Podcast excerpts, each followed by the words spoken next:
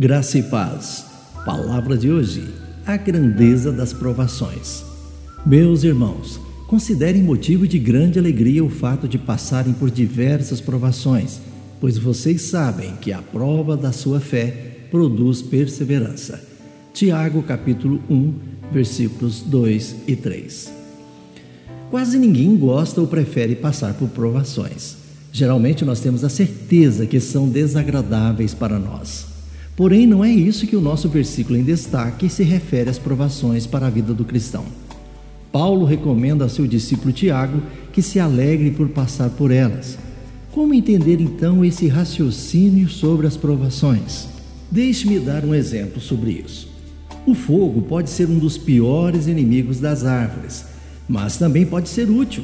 Isso mesmo.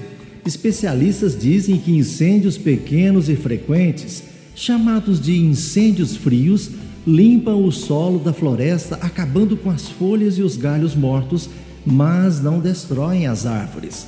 Eles deixam cinzas que são perfeitas para o crescimento das sementes.